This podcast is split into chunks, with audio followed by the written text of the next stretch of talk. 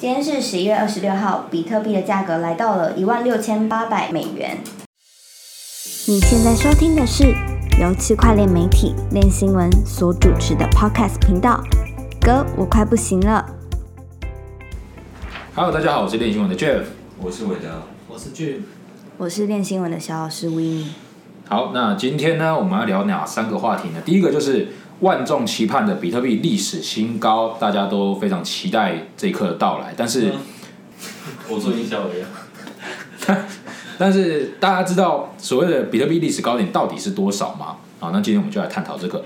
那第二个呢，就是去中心化金融一个去中心化金融项目 Pico Finance 它爆炸了啊，然后被偷了两千万美元。那今天也来聊聊这件事。那今天我们有请到一个这个受害者对，特别特别邀到的受害者进行进行一个访谈。哇塞，那第三个呢，就是有网友在海外的论坛 Reddit 上面爆料说，他在 PayPal 上面购买比特币，但是他的账户被封锁了。那究竟发生了什么事？那这件这件事我们也来聊一聊。好，那对，那首先呢，呃，大家可以感受得到我身旁的三位人士他们的心情非常的沉重，因为今天比特币从早上大概一万八千八百多或者一万九左右暴跌，那跌到了这个，那大概跌大概十趴左右啊，跌到一万六千八百美元的区间。那身旁几位啊，有些利润回撤，那有些就是这个一一大早进行了一波骚操作啊，结果结果赔了一波啊。那我我觉我觉得现在现在现场哦，就是气氛比较凝重，就是我身旁这位这个魏的，是因为既前大家都知道，我相信有在听的大家都知道，川普合约赔了一波，是。然后 上个礼拜上个礼拜是什么操作也赔了一波，上个礼拜什么操作？上礼拜赚回来了吧？赚回来了，赚回来了。反正川普合约没有没有，你赔了两次嘛，对对对，因为川普合约玩完之后，我就开始呃，基于这个报道的需求呢，开始就是尝试一些合约操作，然后因为不是很熟悉，所以也赔了一波。对，但是呃这个礼拜本来赚回来了，对对对，因为上个礼拜其实就是渐入佳境嘛，因为我似乎就抓到一个抓到一个 tempo 了，就是这种东西、那个感觉来了，那个没错，我那个感觉，专长算是主观交易，主观来做，很主观来做交易。然后其实就赚回来了，这个川普川普合约的东西其实都回去了，基本上就是转亏为盈，没没错，转亏转亏为盈而且还赚蛮多的这样子。那那那那今天究竟发生了什么事？为什么心情这么低落？因为呢，呃，总之就是一个，你知道，就是比特币是突然间的反转，嗯而且我昨天晚上其实还是做空的，因为我觉得就差不多了，而且有很多高人指点，那跟跟跟我们大家讲一下，你在多少点位？昨天晚上你在多少点位做？大概一万九千两百多开始做空吧。哦，对，高点哦，对对对，但是我大概我就想说，到了一万八千五百五的时候，我就想说差不多了。我觉得这个东西，我主观交易告诉我，主 观交易你的直觉告诉我，我觉得差不多应该会回来一下，就没想到呢，他就整个一去不复返。我我这早早上你过来的时候不是说还是赚的吗？你你后来转你的空单转多单的时候本来是赚钱的，对对对对对，结果早上来的时候发现，就是一路下往下泻，然后我就想说，干这个不可能这样子，我觉得它应该要有一个节奏。我主观交易的直觉告诉我，它应该有个节奏，但是没想到这个节奏就整个一直往下去了，嗯。就不给你任何机会。所以说嘛，我今天还跟你讲说这个这个 Prom Hub 是，对不对？他今天有黑色星期五活动是，他只要两百美，对对对我就跟你讲说，你就把你就把那些钱拿那些利润，就是你这这个礼拜炒的利润两百美，你就拿去买 Prom Hub，你可以用一辈子，哎，两百美终身会员多划算，你是。那、你你你你又不买，我觉得这个是有 bug 啦，什么 bug？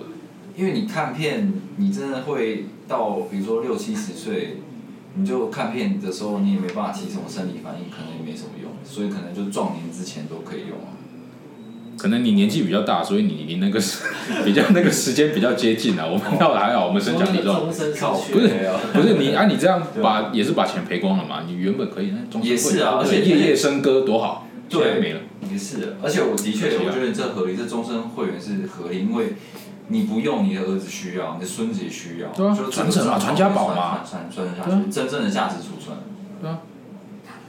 我觉得蛮蛮好的，蛮好的，这真的是传家宝。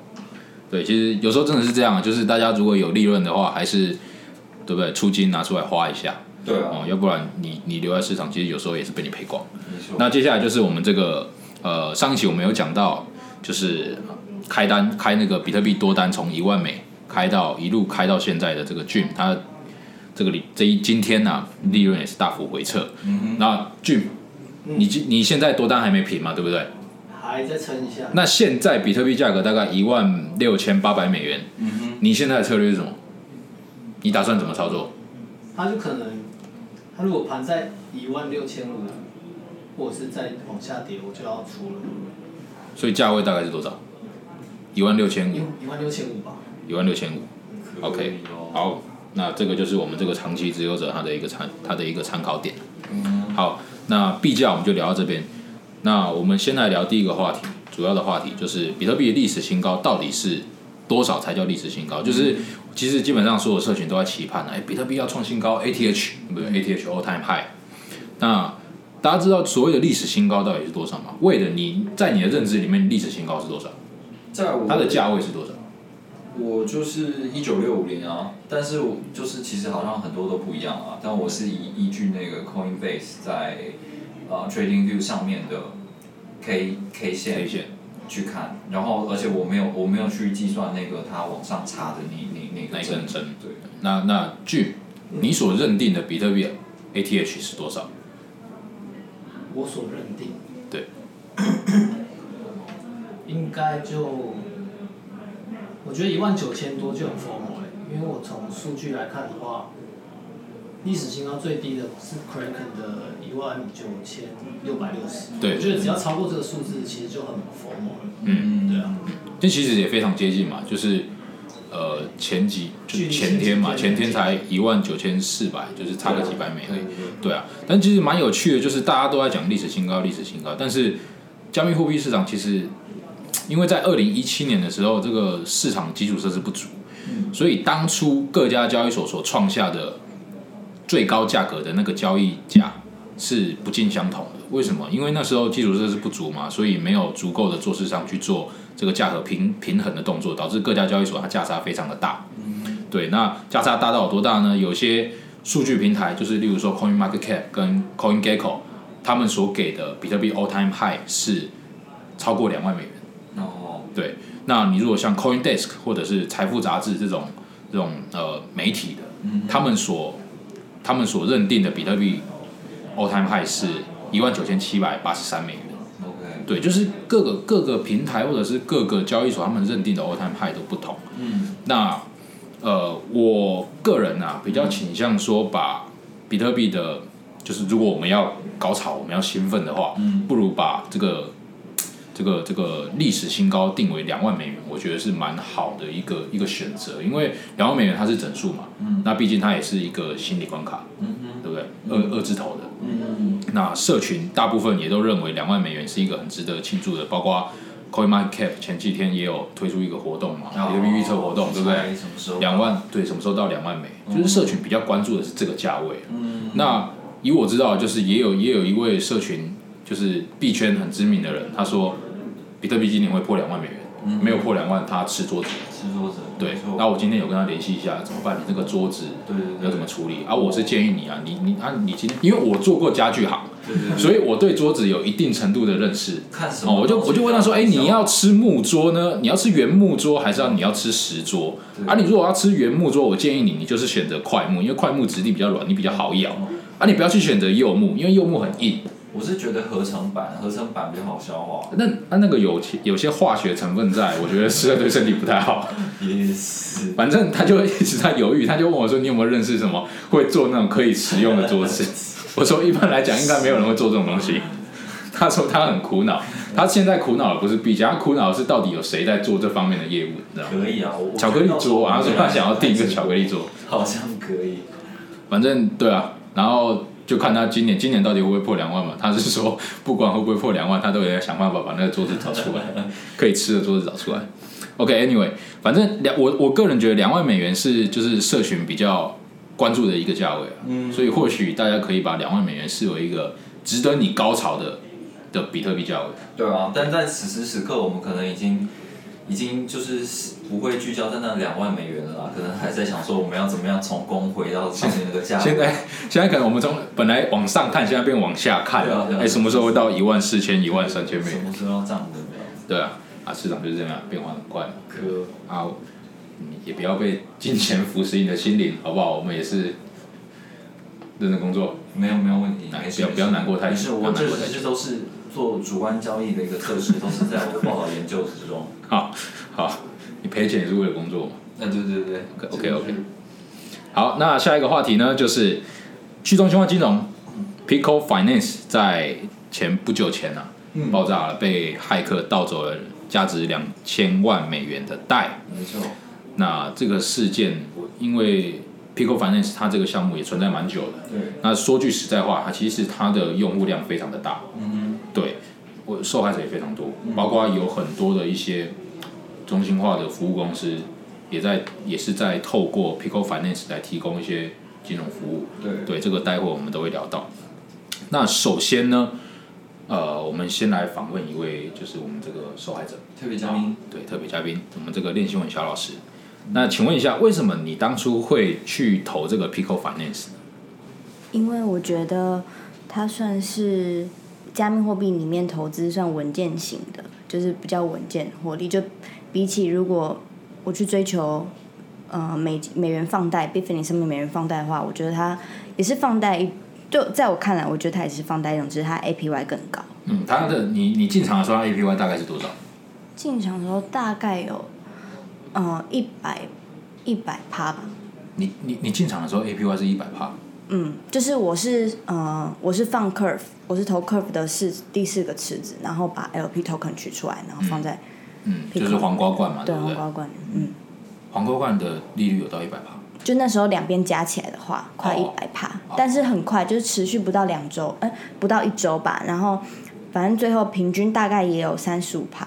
嗯那呃，当你得知就是 Pico 被害，然后你的钱不见的时候，你当当下的反应是什么？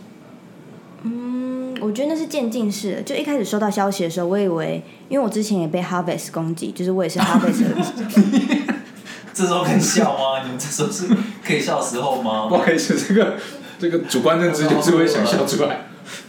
Harvest 的你也被攻击过，对我也我也是，对我有被那个闪闪电打到这样，然后那时候是只有损本金的十五趴嘛，但所以那时候收到消息的时候，觉得说就是刚起床，嗯，然后想说应该就是好吧，就是可能十五趴或二十趴去了，但没想到那时候我就是就是要呃 harvest 出来的时候，我发现就是我付的那个 gas fee 都还比我的本金还高，这样，嗯，对，就是基本上就是归零了，哦，Harvest 的归零，不是 harvest 归零是你说 Pico 是不是 Pico，、哦，对，就是那时候我花 gas fee 的钱的成本都还比我提出来的那个、呃，因为那应该是因为他不让你提啊，所以他故意就是像莫方把它提弄得很高。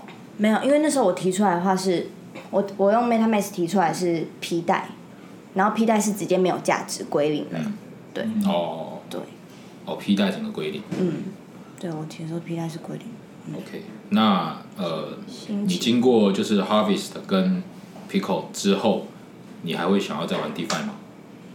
嗯我觉得还会想玩这个问题，可以就是从两个根本去探讨，一个是你还有就是还有没有本可以玩这样，嗯然后另外一个是就是嗯、对智能合约还有没有信心嘛？嗯就目前是没有的。嗯，对，因为其实就你知道，操，Pico 都已经被审计过，你知道吗？就是他被子哦，但结果没想到漏洞的是没有审计过的，就是他们刚工程师部署上去的合约。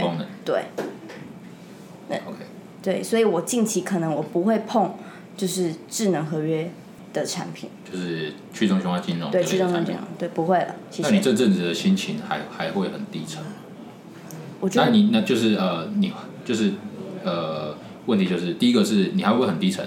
那对于如果有其他的受害者，你有你有没有想要怎么安慰他们？就是我觉得低沉是会的，这种感觉像失恋一样，就是你到了晚上之后，你本来好好的，你可以工作，但到晚上的时候，突然那个天气温度降低，你都会突然想，干那笔钱没了，然后你就会开始陷入那个黑色漩涡里面。什么突然，什么什么空气，最怕空气突然安静，对，最怕突，最怕朋友突然的关心。对对对，干，你们在笑啊？我没有笑，没有笑、哦，没笑？没有没有没有，那你们嘴角干嘛？上扬。我觉得这是表现一个礼貌的。我靠！主观情绪好了好了好了，那我们先撇开这个这个难过的话题。，Yeah，那 Pico 呃，Pico 他在遭受攻击之后呢，他宣布他跟 Y 二就是另外一个去中心化项目很大的，就是好，最近就是呢，这个 Y Earn 的呃创作者 Andrew Crondry 他都发了一个二十四号发了一个新的网志，然后就是说他们的这个 Vote 会把 Pico 的一个 Jar 就是他们的一个投资策略这个产品整合进来，然后让 Y Vote 的使用者也可以去弄这个 Pico 这样子，然后它另外当然还会发行一种代币，然后呃也是有分润的效果这样。那值得注意的一件事情是，对于这个 Pico 的之前的这个某一个 Jar 的这个骇客事件的受害者来说呢，他们也有另外发明了一个发行的一个货币，那这个货币呢，它就等同于呃可以证明这些受害者的损失。那但是这个这个这个代币之后到底可以带给受害者有什么赔偿的价值？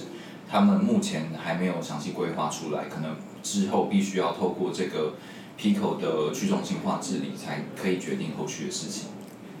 那这个这个东西有跟 Winnie 有谈过，就是在那个 Harvest 的的案例里面，Harvest 其实它也有给你们一些嗯，呃代表你的一个赔偿证明的代币嘛。对，对，可是 i 要不要谈一下它后续的状况怎么样？结论就是他会发一个币，然后那个币可以让我们后续就是一起分润那个 Harvest 平台的收益。但我其实好奇啊，我额外有个问题，哎，就是像发生就是骇客把钱卷走这件事情，难道不能就是串联各大交易所，甚至是这些呃 Swap 的平台，然后一起把那些钱锁住吗？就是大家合作这样，就是有可能吗呃？你可以发现到一件事情，就是说骇客他们都会选择用代或者是 ETH，他们不会选择用 USDT 或 USDC。它的原因在于说 USDT 跟 USDC，它如果用这两个币的话，它其实会直接被发行商封锁，就是直接它那个币会直接被冻结，就会导致它的就是他所做的努力都白费。这是他第一个为什么他会选择就是用代或者是 ETH 的原因。然后再来就是，如果是 Swap 这种去中心化金融项目的话，它绝对不可能去封锁或者是阻止骇客的金流，因为它是去中心化的，它是抗审查的，它不可能能够去做这种事情，它只是智能合约，那所有事情都是自动化的。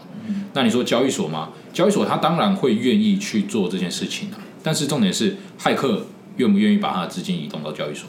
骇客也不是笨蛋，骇客是很聪明的，他当然知道说，我今天如果把钱打到交易所，他的钱一定被追踪，他打进去等于是直接白给了嘛，就是直接让交易所冻结。嗯。所以骇客基本上不太会选择直接把币打进交易所。嗯。对，所以你基本上那笔钱，我想我觉得骇客应该会放一段时间的，嗯，就是他到来前可能会放一段时间，或者是他会用混币器，或者是他透过一些场外的方式去做交易之类的。对，那我相信就是其实近期发生了太多太多就是这种 DeFi 被害的事情了嘛，你包括呃 OUSD 有被害，Harvest 也被害，那今天 Pico 也被害。对，那大家一定对 DeFi 产生了一个疑问，因为 DeFi 不是智能合约不是应该就是我的我的资产，我资产对啊，我资产不是应该安全的吗？为什么我今天反而玩 DeFi 比比我玩 CFi 还要不安全？对啊，其实这种东西就是，呃，大家在选择上必须要去思考一个东西，就是今天被害的东西，大部分它都是包裹了很多层的的这种 DeFi 项目。你今天如果是玩 Curve 这种，它是属于底层的 DeFi。你像 Pico 他们都是去包 Curve，这中间又透过一层，这等于你的风险系数又 double，嗯你又多了一层风险在。嗯那你就是代码这种东西，我我本身不是工程师啊，但是很简单的逻辑就是，越简单的东西越不容易出问题。嗯。你像 Curve 或者是 Compound 这种，它是属于底层，它是有自己，它是透过自己的呃协议去运作的，它没有去跟其他东西对接，那它的代码会出错的几率就更低了。嗯。对啊，那如果你是受灾户的话，你也不要想太多嘛，毕竟这个我们的好朋友尼采曾经说过，那些杀不死你的，终将使你更强大，对不对？大家手上都还是还有一点本金，嗯。那加密货币市场就是这样嘛，反正它二十四小时总会有让你赚钱的时候，我们慢慢玩，还是得能够把你的本金赚回来，嗯，对，没错吧？说不定玩一玩，最后本金都没了。连翻身的机会都没有。不管怎么样，大家还是要认真工作。好，然后炒币呢适当就好，不要太冲。嗯嗯嗯，好，好，那接下来我们来聊下一个话题。有一名网友呢，他在海外的论坛 Reddit 上面，他爆料了一则消息，他说他在 PayPal 上面买卖比特币，结果他遭到官方封锁，官方把他的资金冻结了一百八十天。嗯，那原因是什么呢？呃，据那名网友所称啊，因为没有官方释出的消息，那个网友在上面发的帖子是说，呃，因为官方跟他说他在一周内进行了频繁交易，嗯，官方认为他在一周进行了超过五十次以上的交易，所以觉得他这样的行为是不合理，就是不对的、不合理的，所以就把他的账户冻结了。但是我觉得我自己是觉得这部分蛮奇怪的，因为据那个网友声称，他自己只是频繁的跟跟 PayPal 进行交易，就买卖买卖而已，他也没有把钱转出其他地方。他也转不了。对，他也对，他也对嘛，他也转不了，或者说他也没有没有办法把把钱打给别人。嗯，为什么 PayPal PayPal 因为这样就把他的账户冻结？他觉得这是非常不合理，他认为他完全没有做错。嗯嗯嗯那呃，关于这个以以这个网友他的论述，他的说法，大家有什么样的看法？魏你怎么觉得？嗯，我觉得他操作完全没有问题啊！你居然提供这个服务，然后当初 PayPal 就规定好了，反正你只能卖跟买，然后你不能转出去，然后但是你可以在这个钱包里面持有这加密货币，你都已经设定了这么保守的规则了，为什么不能频繁的买卖？这是这件事情其实蛮奇怪的。嗯，那俊你有什么看法？嗯，我觉得也有可能是这个用户他的法币金流可能是有问题的嗯，之类的。呃，据据据我看到啊，他是说他好像在就是在交易比特币之前，他好像都没有在用 PayPal 嗯啊，就是在一周内进行了频繁的交易之后，他就会封锁。嗯，对，所以其实蛮蛮奇怪啊。有一个网友在下面留言说，因为 PayPal 他有说，他到二零二一年为止，就是在二零二一年之前，用户购买跟出售加密货币都不会收取任何交易费用，啊，持币也不会收取任何费用。有用户就说，呃，有可能是因为你太过度频繁交易，导致 PayPal 它必须要一直去支付这个交易费。嗯对，因为毕竟他跟人家买卖还是需要支付交易费嘛。嗯所以 PayPal 可能可能就是因为这样，所以他才禁止你做这样的行为。我不知道啦，这就是人家的推测啦。